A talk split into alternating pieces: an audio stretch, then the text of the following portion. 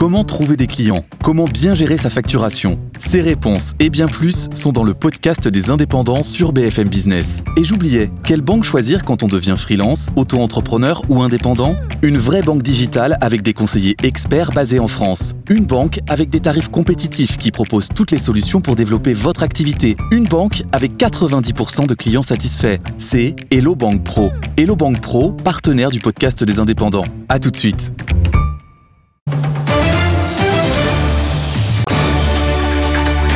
BFM Business, le grand journal de l'écho, Raphaël Duchemin. Bienvenue si vous nous rejoignez sur BFM Business. Nous sommes, vous le savez, le 1er août et nous sommes à la moitié des vacances estivales. L'heure euh, est donc pour nous euh, de, prendre le pouls euh, du taux de remplissage de l'hôtellerie de, plein air. Nicolas Daillot, bonsoir. Bonsoir. Merci d'être avec nous. Vous êtes le président de la Fédération nationale de l'hôtellerie de, plein air. ce matin, le, gouvernement a parlé d'une saison exceptionnelle pour le, le secteur du tourisme. C'est aussi votre cas? Oui, c'est le cas pour le camping, puisque on a mis en place au mois de juin un observatoire national d'hôtellerie plein avec Atout France et les offices de tourisme. Donc on a des chiffres un peu plus précis par rapport aux années classiques. On n'est pas obligé d'attendre les chiffres de l'INSEE. Et là, à date, à la fin du mois de juillet, nous sommes à plus 24% de volume de séjour par rapport à la fin juillet de l'année dernière. Alors, avec une petite correction, une petite précision, c'est que l'année dernière, il n'y avait pas de mois d'avril, l'ascension était bonne, mais pas aussi bonne que cette année, et surtout la première quinzaine de juillet cette année a été exceptionnelle, bien meilleure que d'habitude. On est manifestement aussi dans, des taux de remplissage beaucoup plus importants par rapport aux années précédentes. On parle de 85-90% de, taux de remplissage euh, dans les, dans les campings, mais pas seulement, hein, dans tout ce qui euh, concerne justement l'hôtellerie de plein air, c'est-à-dire aussi euh, d'autres, d'autres types de, de séjours. Je pense aux cabanes dans les arbres, toutes ces choses qui sont en plein boom, en plein développement. Oui, alors tout ça, c'est l'hôtel plein air. L'hôtel plein air, c'est à la fois. Ça n'est pas que le camping à proprement parler, ça n'est pas que la tente qu'on va planter, de moins en moins d'ailleurs. Alors, euh, le camping marche toujours très bien, c'est-à-dire le camping euh, historique, c'est-à-dire la tente, la caravane, le camping-car marche très bien, le van marche super bien aussi dans toute l'Europe et en France en particulier. Les hébergements locatifs, les mobilhomes, les chalets, évidemment, ont porté la profession depuis des années et continuent de la porter. Mais vous avez raison, d'ailleurs, on a un projet national sur le sujet, le développement de l'insolite, de ce qu'on appelle le glamping, pour faire de la France le premier pays d'Europe pour le glamping, puisqu'on en a la capacité. Et c'est vrai que le mix de tout ça fait que normalement, en 2022, si tout va bien jusqu'au bout, on devrait dépasser notre record historique qui est en 2019 avec 129 millions de nuitées. On s'attend à dépasser les 130 millions de nuitées en 2022. Alors ça, c'est aussi possible parce que, euh, et vous l'avez dit, la saison a commencé un peu plus tôt et devrait, si tout va bien, se terminer un petit peu plus tard. Oui. C'est-à-dire octobre, début novembre pour les vacances de la Toussaint. Alors, ce qu'on perçoit de manière très nette depuis le début de l'année, depuis que la période de réservation a commencé, c'est que euh, les mois qui progressent le plus sont euh, en premier le mois de septembre, c'est assez étonnant puisque les gens ont vraiment, et notamment les retraités, ont réservé très tôt cette année pour le mois de septembre, y compris en mars-avril, alors que c'était quand même lointain. Il y avait vraiment une envie de partir. Mais également, les mois de mai et d'avril ont beaucoup progressé. Le début juillet, je vous le disais tout à l'heure. Ce qui est très important dans ce constat, c'est que ce qui progresse le plus, ce sont justement les mois où il y avait un, un potentiel de développement. Parce que le mois d'août, qui fait plus de 40% à lui seul du chiffre d'affaires de la profession chaque année, forcément, comme il est très plein, on n'a pas de marge de manœuvre. Euh, justement, le, mois d'août, ça reste le mois où euh, l'hôtellerie de plein air, euh, de manière générale, fait, fait le plus gros chiffre d'affaires. Et ce sera encore vrai cet été. les prévisions bah. vous, disent, vous laissent penser que ce, ce sera encore la même chose? Il progresse encore un peu, d'après le panel de camping que nous avons, le panel représentatif. Il progresse beaucoup moins que les autres mois pour les raisons déjà évoquées. Euh, il est le mois le plus important parce qu'il a le taux de fréquentation le plus important et parce que c'est évidemment le mois au cours duquel les prix sont les plus élevés. Donc c'est un mois qui génère un peu moins, pas tout à fait 50%, autour de 45% du chiffre d'affaires de la profession à lui tout seul. Alors certes, les ailes de saison se sont beaucoup engraissées au cours des dix dernières années, mais le mois d'août reste le champion. Alors qui revient justement dans, les campings? Les Français? Euh, étrangers aussi? Alors tout ça à la fois, c'est-à-dire que euh, ce qui a fait la force de l'hôtellerie de plein air française au cours du Covid, c'est que plus que les autres champions d'Europe du camping, que sont euh, l'Italie, l'Angleterre, l'Angleterre c'est un peu comme la France, mais l'Espagne, où la proportion de touristes étrangers est beaucoup plus importante, euh, en France, ce sont surtout les Français à deux tiers, concurrence des deux tiers, qui pratiquent le camping. Ce qui fait que ça nous a permis de garder un volume d'activité très élevé, ce qui n'est pas du tout le cas des pays du Sud qui ont beaucoup plus souffert que nous. Donc il y a à la fois la clientèle traditionnelle en hébergement, mobile home, chalet, roulotte, etc. il y a un vrai retour, enfin ça a toujours été le cas puisque la dynamique a toujours resté très forte, mais il y a un retour fort post-Covid de l'attente et de la caravane aussi pour des histoires de pouvoir d'achat. On va y venir. Et on garde une proportion non négligeable, un peu moins forte que pendant le Covid, de ce qu'on a appelé les néo-campeurs, c'est-à-dire des gens qui n'avaient jamais mis les pieds dans un camping avant le Covid, qui ont découvert le camping au cours du Covid et qui continuent a priori cette année, notamment dans les segments plutôt haut de gamme. Ce sont souvent des clientèles qui partent à l'étranger et qui cette année restent en France en camping en 4 ou 5 étoiles. Alors justement, ce, retour des, consommateurs, il est dû, et vous l'avez dit, aussi en partie à, l'inflation, euh, parce que euh, ça permet, euh, malgré tout, de partir dans des budgets un peu plus contraint ou dans des budgets un peu moins onéreux que quand on, quand on prend un billet d'avion et quand, on part euh, à l'autre bout de la planète. Oui, il y a vraiment un faisceau de, conditions qui nous sont très favorables. D'une part, euh, la volonté de maîtriser le budget. Alors, c'est pas forcément aussi peu cher qu'autrefois parce que les exigences des clients sont différentes. Par contre, en termes de rapport qualité-prix, c'est euh, imbattable. Une semaine avec une tente que vous pouvez acheter chez un Decathlon, par exemple, ou... J'ai regardé, on est, on, est par endroit à 120, 170 euros pour un c'est ça. Euh, avec ou sans électricité, mais c'est à peu près ça. Avec les familles, avec une famille avec enfants, c'est entre 200 et 300 euros. C'est absolument imbattable. Avec des prestations intégrées dans le prix, la piscine, l'aire de jeu, etc. Avec la possibilité de se faire la restauration dans son propre hébergement. Et on sait que les dépenses annexes, mais également peut-être les restaurants environnants, souffrent un peu plus cette année dans le cadre de ce contexte de maîtrise des dépenses. Eh bien, on peut euh, maîtriser son budget restauration parce que sa caravane, son mobilhome, son chalet a sa cuisine équipée. Et pour une famille euh, qui voudrait partir effectivement pour la première fois euh, euh, en camping, en hébergement de plein air, dans quelque chose d'un peu plus luxueux, on va être dans des tarifs beaucoup plus importants. On est dans les 1200, 1500, voire davantage? On a tout le spectre. En réalité, le rapport qualité-prix est excellent, quel que soit le niveau de gamme. Mais évidemment, quand vous choisissez un 2 étoiles en tente, quand vous venez avec votre propre matériel, vous allez être autour de 200, 250 euros pour une semaine en cœur de saison. Et c'est vrai que dans les campings super haut de gamme, ça peut être 1500 euros la semaine, sachant qu'il n'y a que 270 campings 5 étoiles sur 7600 campings. Donc euh, n'en faisons pas non plus une généralité, on reste le leader du tourisme social, du tourisme populaire. Oui, et d'ailleurs, euh, il y a énormément d'aides hein, qui sont euh, dévolues justement au, départ en vacances et, et, vous, vous acceptez effectivement toutes ces aides. il y a énormément de, de, gens qui découvrent la France grâce justement à cette possibilité d'hébergement. Oui, parce que l'un des éléments extrêmement importants de la politique sociale du gouvernement français depuis des années, c'est d'amélioration du taux de départ en vacances des Français les plus modestes. On sait que c'est un sujet de cohésion sociale extrêmement fort. La CAF, notamment, donne de l'argent aux familles modestes qui ont des freins au départ parce qu'elles ont des budgets très contraints. Les campings collectent à eux seuls 80% des fonds de la CAF euh, qui permettent de partir en vacances. Ça concerne quand même 500 000 personnes. On a donc toujours des, envies de vacances, de plus en plus en, plein air. On a ce besoin peut-être aussi de retrouver euh, ce rapport à la nature. Euh, on va où? On va toujours à la mer, ça a toujours la côte, euh, mais j'ai l'impression qu'on se tourne aussi de plus en plus vers le rural. Est-ce que c'est vrai? Alors déjà, il y a une première confusion qui est souvent faite, c'est que le littoral, en ce qui concerne le camping, est aussi du rural. Parce que vous savez que la, le, linéaire côtier français est composé certes de stations balnéaires, de villes parfois, mais beaucoup de nature. Et les campings sont souvent positionnés dans la nature. Deux tiers des campings littoraux sont ruraux. Et c'est vrai qu'on choisit la nature, on choisit la campagne, on choisit les paysages quand on choisit les campings.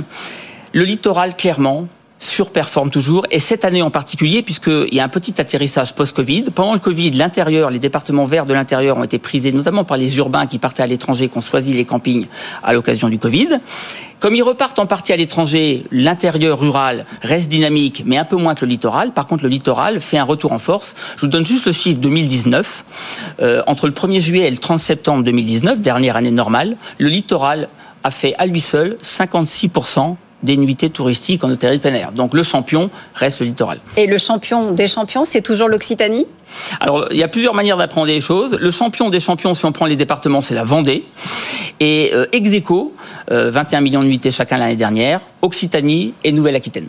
Alors on parlait de, des difficultés tout à l'heure euh, des Français euh, quant à l'énergie, quant, au prix du carburant, hein, pour se déplacer, venir, euh, venir sur, son, lieu de, villégiature, et puis aussi les, difficultés qui s'annoncent à la rentrée. Comment est-ce que vous, vous s'y faites face justement dans vos différents établissements? Est-ce que cette question de l'énergie a été un, vrai sujet pour les patrons de camping notamment? Alors, il y a deux manières d'apprendre les choses. cette histoire de pouvoir d'achat, d'augmentation des coûts d'énergie, a été finalement aussi un facteur favorable à l'hôtel plein air, puisqu'on s'aperçoit que les clients sont allés plus près de leur domicile en camping que d'habitude, que certains ont choisi le camping alors qu'ils partaient plutôt en village de vacances en Espagne ou en Tunisie.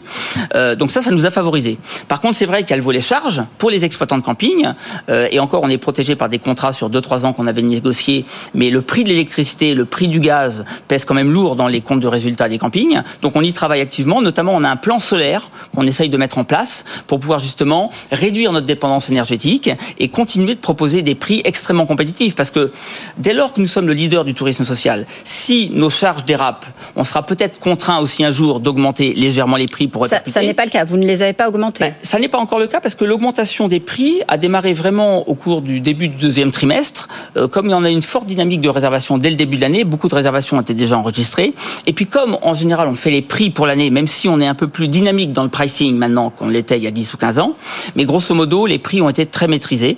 Mais si les, charges dérapent, il ne faut surtout pas qu'on soit obligé d'augmenter nos prix parce que là, il y aura un effet direct sur la fréquentation, dès lors, encore une fois, que nous sommes le leader des vacances pour les familles qui ont des budgets serrés.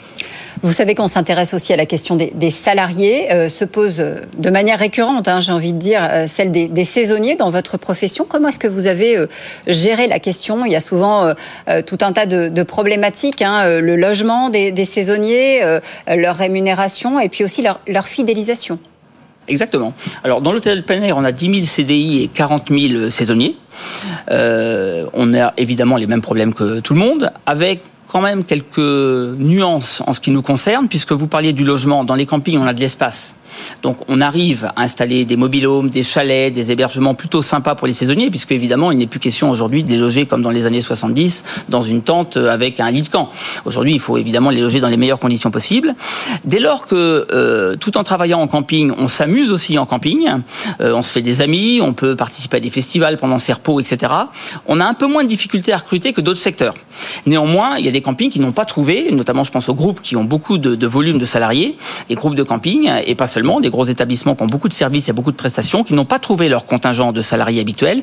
Et on a un plan national justement là-dessus, avec une plateforme des métiers, avec une présentation des métiers variés qu'on trouve dans le de plein parce qu'on a tous une idée quand on cherche un emploi saisonnier des salariés ou des cuisiniers qu'on trouve dans les restaurants de bord de mer, par exemple, mais on ne pense pas à la variété des jobs qu'on trouve dans les campings, les animateurs. Ça veut dire que ça veut dire qu'aujourd'hui, euh, vous faites vraiment la, promotion des métiers du, camping. Euh, il y a la possibilité de, entre guillemets de faire carrière euh, dans, dans, vos professions Il y a les deux volets. Effectivement, nous allons créer une marque employeur à l'échelle de la branche. Alors les groupes de camping, euh, eux, créent des marques employeurs à l'échelle de l'entreprise, comme font toutes les grosses entreprises. Par contre, comme nous sommes dans un secteur très atomisé, avec beaucoup de petits campings qui n'ont pas les moyens de développer une marque employeur, on la développe à l'échelle de la branche, puisqu'il n'y a qu'une branche et qu'une fédération pour tous les campings français, quelle que soit leur taille et leur profil.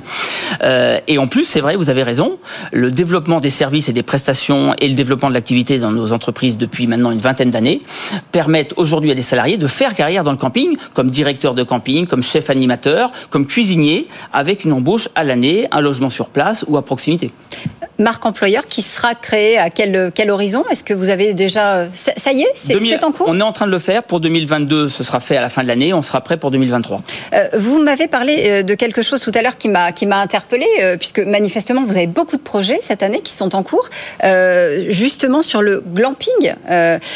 Quand est-ce que les choses vont, se mettre en place? Comment est-ce que vous voyez? Est-ce que vous avez un plan de bataille d'ores et déjà?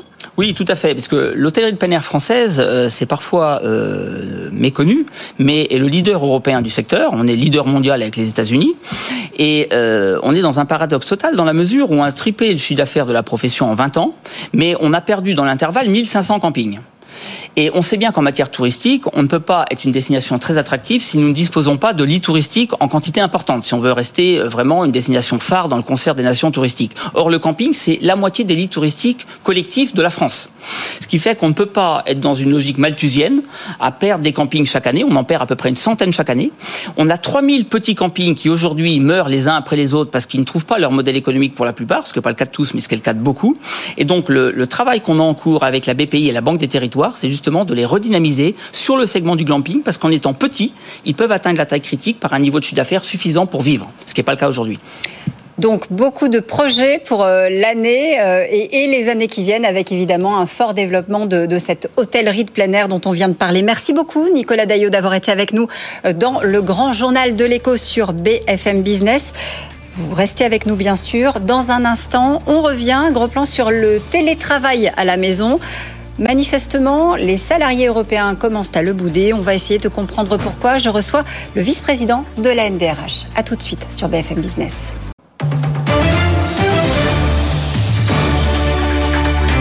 BFM Business, le grand journal de l'écho, Raphaël Duchemin. Maison ou bureau à la rentrée, est-ce que vous savez où vous allez travailler? Manifestement, l'attrait pour le télétravail commence à, décliner, si l'on en croit en tout cas une étude réalisée par Allianz Trade publiée ce lundi. Deux ans de pandémie ont-ils finalement montré les, les limites du système? C'est la question que je vais poser à notre invité. Bonsoir Benoît Serre. Bonsoir. Merci d'être avec nous, vice-président de l'ANDRH, l'Association nationale des, directeurs de, ressources humaines. Euh, premier constat, en, Europe, les perceptions manifestement sont différentes. Hein. Euh, en Allemagne et en Italie, mais aussi en France, on ne pense pas tout à fait de la même manière. Euh, le désamour est, est là, manifestement, en Allemagne et en Italie, un peu moins chez nous. Est-ce que ça s'explique? Je pense que c'est un effet de. D'abord, c'est un effet de balancier, dire qu'on est allé comme si le télétravail était la panacée universelle et puis on se rend compte qu'il a des qualités, mais il a aussi quelques défauts. Et quant à la différence avec les deux autres pays, c'est parce que notre pays était assez en retard en fait sur le télétravail. Et donc il y a eu un effet de balancier encore plus grand et là on est en train de revenir à une forme d'équilibre. Oui, parce qu'en France, euh, ça progresse encore. On est passé, je crois, de, 10 à, 12% alors qu'en Allemagne, euh, au contraire, hein, on passe de 25 à 20 de, salariés qui disent ah. Moi, je veux bien télétravailler. C'est ça, parce que vous savez, avant la crise en France, vous étiez à peu près à 3% de gens qui télétravaillaient, quand en, Allemagne, c'était déjà à 10 ou 15. Et donc, c'est assez normal qu'on ait cet écart qui s'installe, parce que les entreprises allemandes, par exemple, et encore plus les entreprises du nord de l'Europe, sont déjà très habituées au modèle hybride. Donc, ils ont déjà organisé en France, elles étaient peu habituées, donc euh, il a fallu un petit temps d'adaptation qui est en train de se poser. Et puis, euh, les salariés se rendent compte que même si ça donne de la liberté, même si ça évite de prendre les transports, même si tout ça permet plein de choses positives, ça crée aussi de l'isolement. C'est ce que montre cette étude. Mhm. Et, le sens pas avoir de relations sociales, en fait. Oui, c'est vrai qu'il y a deux ans, euh, on a dû pour euh, certaines entreprises un petit peu leur forcer la main hein, pour passer massivement au, télétravail. Aujourd'hui, est-ce que, est que beaucoup ont maintenu le, système dans lequel elles, elles avaient commencé à travailler pendant la pandémie? Pas vraiment, en fait. Vous savez, pendant la pandémie, on avait des protocoles très contraignants, trois jours, quatre jours, cinq jours. Mhm. Là, la moyenne qu'on observe, c'est qu'en gros, les entreprises qui ont passé des accords et qui ont décidé d'avoir du télétravail, elles sont sur deux jours par semaine maximum. Et c'est vrai qu'on a eu une tendance en juin-juillet à une demande des salariés de passer à trois jours, tendance auquel tout le monde a résisté, parce que quand vous passez à trois jours, vous changez un peu de monde. Hein. Vous passez plus de temps chez vous que dans vos locaux professionnels. Donc c'est pour ça que là, on est resté à deux jours. Il va falloir que ça se régule dans le temps. Euh, et puis, ça, ça, deviendra un modèle euh, un peu référent, mais comme on l'a dans d'autres pays d'Europe et aux États-Unis en particulier. Alors, euh, vous, vous, venez de dire ça va se réguler dans le temps, effectivement. On a l'impression que ça y est, en fait, le télétravail est, est devenu une sorte de norme, euh, comme si on s'y était habitué. Euh, c'est aussi peut-être pour ça qu'il y a un peu moins l'attrait de, de, la nouveauté chez une partie des bah, salariés qui le pratiquent. Et oui, parce que c'est, Monsieur de la Palisse aurait pu le dire, mais tous les gens qui sont arrivés depuis un an, un an et demi dans les entreprises sont arrivés dans les entreprises qui avaient mis en place le télétravail. Donc c'est plus vraiment une nouveauté. Et ils, vivent comme ça. Et surtout les, étudiants qui viennent de trouver un job, euh, ils sortent de deux ans de quasiment télétravail dans leurs études, donc ils ont une forme d'habitude. Donc maintenant, euh, il va falloir trouver le bon modèle pour pas que ça envahisse la vie privée. C'est le principal euh, reproche qu'on fait au télétravail, c'est qu'il envahit la vie privée ou inversement. Et donc, c'est ce qu'on appelle aujourd'hui le modèle hybride, en fait. c'est effectivement pas évident parce que euh, vous parlez d'hybridation. C'est intéressant quand on regarde d'autres études. Euh, euh, je fais référence à, celle au, rapport People at Work hein, qui a été publié. On s'aperçoit que les 18-24 ans, par exemple, seraient plus de la moitié à quitter carrément une entreprise si le, le télétravail n'était pas possible. Oui, mais ça, on l'observe, nous, dans les entretiens de recrutement, c'est quasiment la deuxième question après celle de la rémunération, notamment sur la nouvelle génération. Ils nous disent, est-ce que vous avez du télétravail? Certains vont un peu plus loin en disant, est-ce que je peux habiter ailleurs et ne venir que trois jours par semaine? Bon, c'est ce que j'appelle la régulation, c'est-à-dire que dans le temps, les choses vont se stabiliser parce que vous pouvez pas faire fonctionner l'entreprise en additionnant des individus entre celui qui veut travailler le lundi, le jeudi, le mercredi, le vendredi. Tout ça, ça forme pas une entreprise et les gens commencent à s'en rendre compte. Mais c'est vrai que la nouvelle génération, elle a du mal à admettre l'idée de ne pas être dans un monde hybride. Et c'est pour ça que je pense qu'on ne reculera plus, en fait. On est rentré dans ce modèle-là. Le modèle non hybride avait été organisé. Le modèle hybride doit l'être. Ça veut dire que le flex office, hein, je crois que c'est comme ça qu'on l'appelle, mmh. euh, est devenu finalement le modèle qui, qui va prédominer pour les années qui viennent? Alors le flex office, c'est un tout petit peu différent. Ça veut dire que les gens n'ont plus de bureaux attribués. Ça, ça existait déjà et ça s'est beaucoup développé parce qu'effectivement, quand vous avez des locaux qui sont occupés finalement à, à 3 cinquièmes, vous avez envie de dire, bah, on va peut-être réduire un petit peu la surface de manière à ce que les gens s'installent où ils veulent. Et, et l'autre raison du flex office, qui est assez positive, c'est qu'en fait, quand les gens viennent au bureau, c'est pour travailler ensemble. Si vous dites à quelqu'un, je vous refuse le télétravail, alors que même ce qu'il va faire chez lui, c'est finalement euh, ce qu'il aurait, ce qu'il aurait pu faire au bureau en étant enfermé derrière un ordinateur, il va pas comprendre. Donc c'est pour ça que les, les locaux de bureau et les modèles de management sont en train de changer pour faire du bureau, du lieu de travail, un lieu de collaboration et de coopération, et pas un lieu de production individuelle. Alors, euh, j'ai regardé euh, quelques chiffres d'une autre étude, moi, qui m'a euh, un petit peu sidéré, je vous avoue. C'est Glassdoor hein, qui, qui publie aujourd'hui une étude qui nous dit que plus d'un tiers des employés français se connectent pour travailler en vacances. Et un répondant sur cinq, alors c'est assez stupéfiant, dit recevoir des demandes de son employeur alors qu'il est en congé. Oui, ça, ça c'est une mauvaise tendance qu'on observe depuis à peu près un an et demi. Alors ça, il y a eu un, mot barbare qui a été déterminé qui s'appelle les tracances. Ah. Parce que finalement, vous avez des gens qui partent sur leur lieu de vacances, mais qui disent bon, mais je suis à peu près en télétravail. Et donc on n'arrive plus bien à savoir s'ils sont en congé ou pas en congé. L'autre point que vous citez de 1 sur 5, avec des collaborateurs en congé sollicités par leur employeur, ça s'appelle une faute de l'employeur, ça. Donc ça, c'est interdit. Mais en revanche, c'est vrai qu'il y a une espèce de frontière qui s'est floutée énormément entre je suis sur mon lieu de vacances mais en télétravail. Et à ce moment-là, on ne sait plus bien. Donc j'ai vu qu'on avait appelé ça les tracances. C'est pas très joli, mais ça veut bien dire ce que ça veut dire. ça, je pense que euh, effectivement, et c'est un des, points négatifs hein, qui est relevé dans l'étude justement euh, sur le télétravail, cette, cette euh, perte de frontière entre la vie privée et, et, la vie professionnelle. Benoît Serre, si j'en crois les dires du Conseil national, je crois que c'est au mois de mai hein, que le, Conseil national de la productivité avait, avait émis cette hypothèse, c'est qu'à long terme, le télétravail va s'installer effectivement comme un, un phénomène acquis et il devrait, en tout cas c'est ce que dit le, le, le CNP, euh, il devrait avoir des, effets positifs sur le, gain de productivité de 5 à 9% Ça, est-ce que les entreprises euh, l'ont conscientisé? Alors, c'est vrai, sous réserve que vous modifiez votre organisation. Ce que je veux dire par là, c'est que qu'est-ce qu'on a observé jusqu'à maintenant? Il y avait une autre étude qui était sortie l'an dernier, d'ailleurs, qui le montrait. C'est que la productivité individuelle, elle a, elle a peu varié, un peu à la hausse, mais finalement, elle est assez linéaire. Pour une raison simple, c'est que celui qui travaille pas beaucoup quand il est au bureau, il travaille pas beaucoup quand il est chez lui non plus. Et inversement. En revanche, c'est vrai que ça nuit un petit peu à la, à la productivité collective, au fait de travailler ensemble. Et le fait que les entreprises s'organisent ou conscientisent, comme vous dites les choses, c'est qu'elles sont en train de changer leur modèle de fonctionnement, leur modèle de management, leur modèle de production, de manière à concentrer des périodes de la semaine où les gens travaillent ensemble. Et c'est ça qui devrait faire gagner la productivité finalement.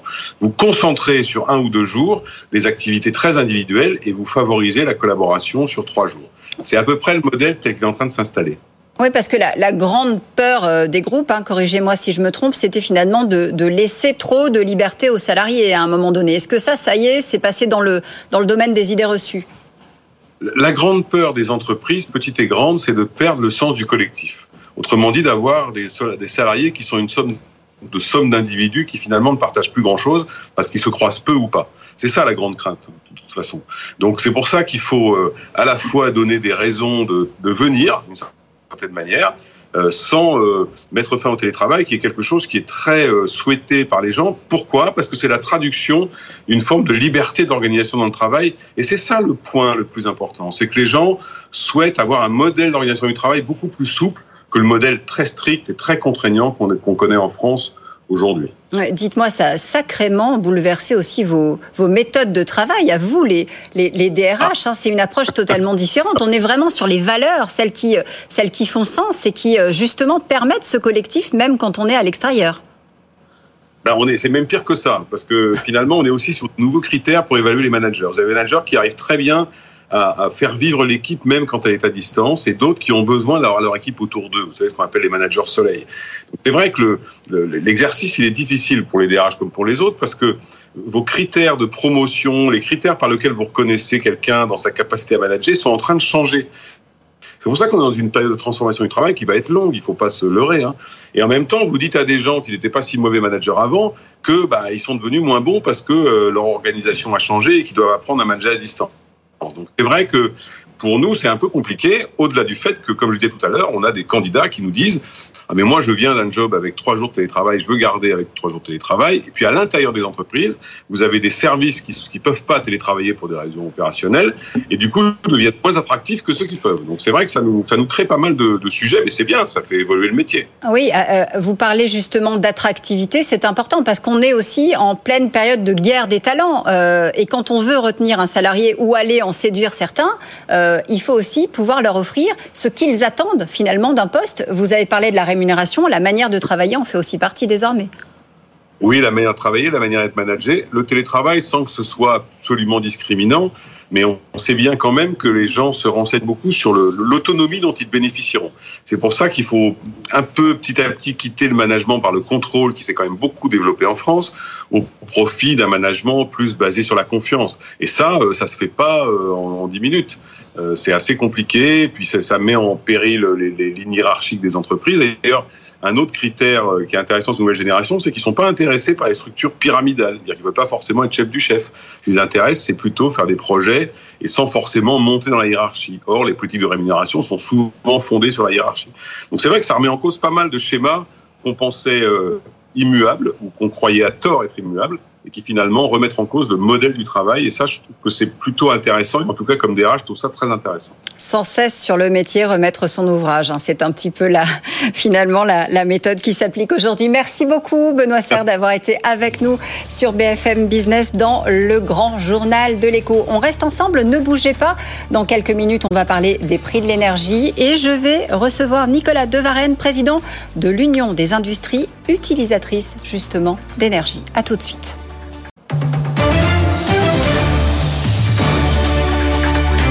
BFM Business, le grand journal de l'écho, Raphaël Duchemin. Bienvenue si vous nous rejoignez sur BFM Business dans le grand journal de l'écho. Vous le savez, le projet de loi de finances rectificative est discuté en ce moment même euh, au Sénat avec évidemment son lot de mesures sur le pouvoir d'achat des Français, à commencer évidemment par euh, les remises sur le carburant ou bien le, bouclier tarifaire sur l'énergie. Mais comment les entreprises et les industries vont faire face à ces mêmes difficultés? Euh, Eh bien justement, on va poser la question au président de l'Union des industries utilisatrices d'énergie, l'Uniden. Bonsoir Nicolas de Varenne. Bonsoir. Merci d'être euh, avec nous sur BFM Business. Euh, depuis mercredi dernier, depuis que la, la, Russie a de nouveau fermé le, le robinet de gaz, provoquant évidemment des, des effets en cascade sur, euh, sur les prix de l'énergie, euh, vous vous dites que la donne a changé et qu'il va véritablement falloir bâtir un, un, plan de bataille pour la rentrée, pour cet hiver? Si vous me permettez d'utiliser une, une expression courante, je dirais qu'effectivement nous rentrons dans le dur à partir de maintenant. Il est évident que il est absolument euh, nécessaire d'accélérer le, les mécanismes et euh, les économies d'énergie, principalement de gaz bien évidemment, mais d'électricité, puisque vous le savez aujourd'hui, une production significative, une part significative de notre production d'électricité est assurée à partir de gaz, du fait de la faiblesse de la production du parc nucléaire. Euh, c'est comme ça depuis le début de la crise. Euh, Est-ce que justement vous avez commencé à, élaborer, à réfléchir sur euh, des scénarios euh, possible pour cet hiver oui, absolument. Je crois que le, métier de l'industrie, c'est bien d'anticiper hein, et d'anticiper sur ces perspectives de, réduction. Euh, il est évident que c'est un effort collectif euh, qui s'adresse aux particuliers, qui s'adresse à l'économie en général, mais à l'industrie en particulier. Nous font notre part de ces mesures d'économie et de cette réduction volontaire de la consommation, et c'est ce qui suppose de, de construire cette réduction sur des scénarios. Et c'est ce que nous font, c'est ce que nos industriels font c'est à partir d'un scénario de référence et avec des scénarios qu'on pourrait qualifier de crash si la situation empirait brutalement. Euh, j'imagine que depuis le début de la crise, depuis le début de la guerre entre euh, la Russie et l'Ukraine, vous avez euh, tiré à plusieurs reprises la, sonnette d'alarme. C'est un, scénario, celui qui se profile pour cet hiver, que vous redoutiez? Alors écoutez, euh, le scénario de référence sur lequel nous, nous travaillons tous, c'est sensiblement une réduction de la consommation de l'ordre, pour la période d'hiver, de l'ordre de 15% de notre consommation de gaz. L'industrie consomme 28% euh, du gaz euh, consommé en France. Ça représente sensiblement 135 TWh exactement. Donc nous mettons dans l'hypothèse, dans l'hypothèse de devoir cet hiver réduire cette consommation de 15%. Et puis, si les choses s'aggravaient, euh, mais nous entendons que nous avons des scénarios crash qui, qui consisteraient effectivement à viser 20 ou 25% de réduction. Il est évident que l'effort doit être réparti, l'industrie fera sa part, mais on ne va pas pouvoir assumer euh, si on arrive sur un scénario que je qualifie de crash qui serait de moins 30 ou moins 40, à ce moment-là, ça provoquerait des arrêts d'usine euh, en masse et c'est bien évidemment une hypothèse que nous excluons. Euh, quand vous parlez de, de scénario euh, catastrophe, hein, euh, en quelque sorte, euh, ça signifie que on peut se retrouver demain euh, en train de vous dire voilà, on est on est le 3 janvier, dans trois jours, il faut il faut faire des économies, il faut stopper certaines industries. C'est ça que, que vous imaginez dans le pire des cas? Écoutez, ça, ce serait le, le scénario ultime euh, que nous que nous faisons tout pour éviter. Hein. Il est évident que par une anticipation, par la réduction des consommations progressives dès, à présent, nous sommes euh, dans une phase dite 2, d'après les définitions de, la Commission européenne, c'est-à-dire une phase euh, de réduction volontaire. La Commission a indiqué que la réduction devait commencer à partir du 1er août, nous y sommes. Donc il faut suivre progressivement, semaine par semaine, la façon dont cette réduction de consommation euh, va se concrétiser en France comme dans les autres États membres. Euh, vous pouvez nous Il donner un exemple justement Qu'est-ce que vous faites à partir d'aujourd'hui euh, pour justement réduire, réduire la, la, consommation, que ce soit pour le gaz ou pour l'électricité, dans, dans les grandes industries? Alors, ce que nous faisons, c'est d'organiser notre production sur les, les 12 à 18 mois à venir.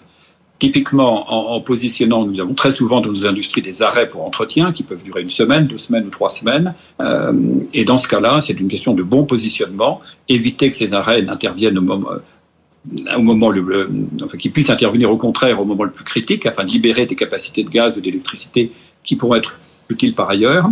Euh, c'est également voir dans quelles conditions, en fonction de constitution de stock par avance, on pourrait au moment donné euh, réduire un peu la consommation, puisqu'on aura à ce moment-là du stock de produits finis pour servir nos clients.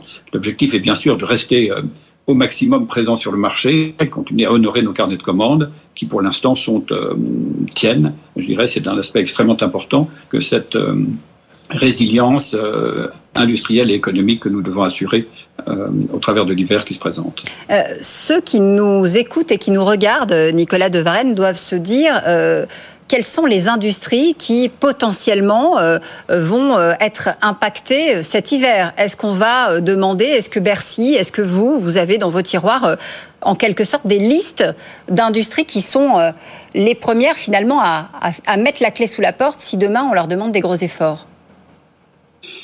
De, ça n'est pas à nous à désigner les industries. Je dirais toute l'industrie, nous devons faire au maximum que pour toute l'industrie continue à produire et puisse produire le plus possible. Il est évident que je comprends que de la part des pouvoirs publics, il y a des priorités qui touchent par exemple à la défense nationale, ça paraît assez évident, à la santé par ailleurs, à l'alimentation. Euh, donc on sera sur des secteurs essentiels et non essentiels comme on a pu l'être. Ce sont des secteurs exemple... essentiels ou des sous-secteurs, c'est-à-dire qu'il faut regarder bien précisément dans chacun de, de, ces, de ces, secteurs euh, la part qui est essentielle et, et, et, les activités qui le sont moins. Je crois que dans ces trois domaines d'activité, euh, il, il, y a ces deux catégories de, de consommation. Euh, il faut par ailleurs être attentif au fait euh, que des réductions de gaz pourraient entraîner des, des problèmes de casse industrielle pourrait altérer, par exemple, le fonctionnement de, de fours ou des réfractaires. Vous le savez, sont des éléments très fragiles dans un four. C'est un deuxième aspect à prendre en compte. Et il y en a un troisième qui faut prendre en compte, c'est les éventuelles atteintes à l'environnement qui, qui, pourraient être provoquées par une réduction de la consommation soit de gaz, soit d'électricité. Voilà, il y a un certain nombre de critères techniques qu'il faut prendre en compte euh, dans, cette, dans ce plan de réduction qui, qui va s'appliquer à tous. C'est un message euh, qui a commencé à passer auprès des, des industriels, justement, que vous avez commencé oui, c'est un message que, que nous à faire circuler depuis, euh, absolument, depuis le 26 février ou même avant, avec la, la crise, euh, je dirais l'hypercrise que nous vivons en termes de prix, euh, de prix du gaz a commencé dès le mois de septembre dernier. Euh, il y a eu un petit répit au début 2000, 2022, et puis depuis le 26 février, bien sûr, la situation s'est aggravée. Et depuis ce moment-là, nos industriels sont alertés sur le fait qu'il y a des risques, effectivement, euh, sur l'approvisionnement physique pour l'hiver à venir. Je crois qu'il est important de se projeter au-delà de l'hiver à venir. Il y a, une, il y a un impératif sur cet hiver, mais la situation va, risque malheureusement de perdurer également pour, euh, pour l'ensemble de l'année 2023 et peut-être l'hiver 23-24. Donc il faut se mettre dans une perspective à 24 mois au moins et et organiser nos programmes de production en conséquence. C'est bien ce que, ce que, font nos industriels. Oui, vous, vous dites et l'organiser, vous me parlez du, du, mois de février, ça veut dire que euh, on avait finalement, dès le début de la crise, tous les éléments. Euh, comment se fait-il, pardon, hein, que le plan de bataille ne soit pas déjà prêt euh, dans les tiroirs de, de Bercy, à moins qu'il le soit? Mais, mais, je ne dis pas qu'il n'est pas fait. Je ah, crois que dans les tiroirs de Bercy, les choses sont prêtes. Euh, nous y avons contribué en bonne intelligence pour avoir, euh, euh, pour donner au pouvoir public la vision la plus exacte et la photographie la plus exacte de notre industrie. C'est compliqué parce que bien évidemment le, la richesse du, du, tissu industriel français suppose de rentrer beaucoup de détails. Nous, les pouvoirs publics disposent de cette cartographie maintenant de façon très précise. Et donc, quand le dispositif aura besoin ou devra être activé ou devrait être activé, à ce moment-là, ils, pourront effectivement appuyer sur les bons leviers euh, afin de, là encore, je le répète, préserver au maximum le fonctionnement de l'outil industriel. C'est essentiel. Euh, préserver l'outil industriel, c'est effectivement essentiel. Euh, il y a aussi la, question de, de, la balance commerciale qui entre en jeu. Quand on va devoir choisir, j'imagine, les industries à qui on va demander un effort supplémentaire? Alors écoutez, oui, il y a des critères techniques que j'évoquais, il y a bien sûr des critères économiques, ça nous paraît extrêmement important euh, que la capacité exportatrice de la France soit préservée le plus possible. Euh, vous le savez, la, la, balance commerciale se dégrade malheureusement euh, à vitesse accélérée, on le voit très nettement depuis maintenant six mois. Euh, c'est un grand problème. Le, le surcoût des énergies que, nous subissons en Europe et particulièrement en France pour ce qui est de l'électricité est extrêmement préoccupant parce que ça accroît le, le, différentiel de compétitivité par rapport au reste du monde qui, eux, sont beaucoup moins touchés, voire pas du tout touchés, voire profitent, euh, je dirais, de, de cette envolée des, des, prix du gaz et de l'électricité, et du prix du gaz en particulier. Donc ça, c'est un sujet extrêmement préoccupant. Il y a un différentiel de compétitivité qui s'est installé par rapport aux États-Unis, et donc c'est un facteur d'aggravation, euh, bien sûr, de dégradation de la balance commerciale, puisque ça, ça ouvre plus, largement la porte à des produits américains, par exemple, qui sont beaucoup plus compétitifs. Euh, je lisais, euh, Nicolas de Warren, euh, encore cet après-midi, des, des, papiers qui, font état de témoignages de chefs d'entreprise qui disent on reçoit, notamment quand on est à la tête, à, tête d'un centre commercial dans, certaines régions, on reçoit des coups de fil pour nous dire préparez-vous, préparez les groupes électrogènes. On est vraiment euh, dans, dans cette, phase-là des choses. Euh, comme le disait par exemple le, patron de Michelin euh, début juillet, on, est en train de chercher d'autres solutions pour rallumer les, chaudières autrement? Alors, on cherche d'autres solutions de, depuis un moment, c'est-à-dire de, revenir éventuellement sur, des solutions fuel, mais c'est en réalité, au regard de l'ampleur du sujet, ce sont des solutions tout à fait marginales. Euh, pour des raisons techniques bien évidentes, quand vous avez converti votre chaudière au fioul, une chaudière à gaz, eh bien, vous n'avez plus de stockage pour pouvoir stocker du fioul, vous n'avez plus les brûleurs qui correspondent. Enfin, il y a des tas de contraintes et d'obstacles techniques. Et que revenir en arrière sur notre énergie, euh, dans la plupart du temps, c'est extrêmement difficile. Ou en tout cas, ce sera de portée très limitée. Je crois qu'il ne faut pas euh, en attendre trop de, de ce, ce qu'on appelle le fuel switch en anglais. Mm -hmm. Il ne faut pas attendre trop de cette possibilité de revenir, et à fortiori sur le charbon. Alors les Allemands le font, certes, oui. mais dans des proportions limitées également. Ils reviennent également au fuel, mais également dans des proportions limitées.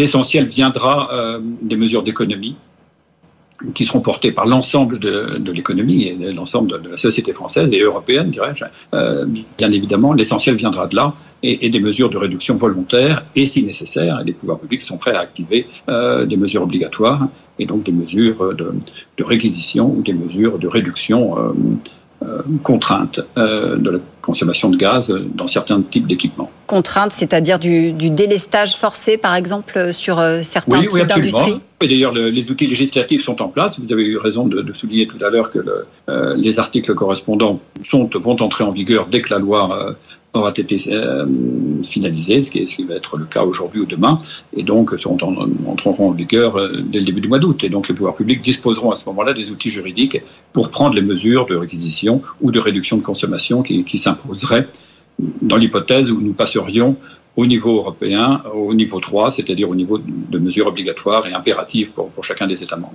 Oui, euh, solidarité et effort collectif, hein, c'est bien ce que vous nous avez dit. Solidarité, absolument. Oui, c'est un point très important et ça peut affecter l'ampleur de, de l'effort que nous aurons à faire. Il est évident que euh, la France sera dans situation d'aider l'Allemagne. Il faudra probablement l'aider euh, s'il y a un déficit de gaz très très important qui se manifeste, parce que vous savez, l'Allemagne est une situation difficile de ce point de vue-là. Donc ceci euh, impactera notre disponibilité, et c'est pour ça que la France a négocié à juste titre la semaine dernière une flexibilité sur son objectif de réduction en fonction euh, de l'effort qu'elle aura à consentir, de ce qu'elle sera prête à consentir pour aider l'Allemagne. il y a donc une flexibilité, c'était un point très important, et il a été effectivement obtenu lors de la discussion européenne de la semaine dernière.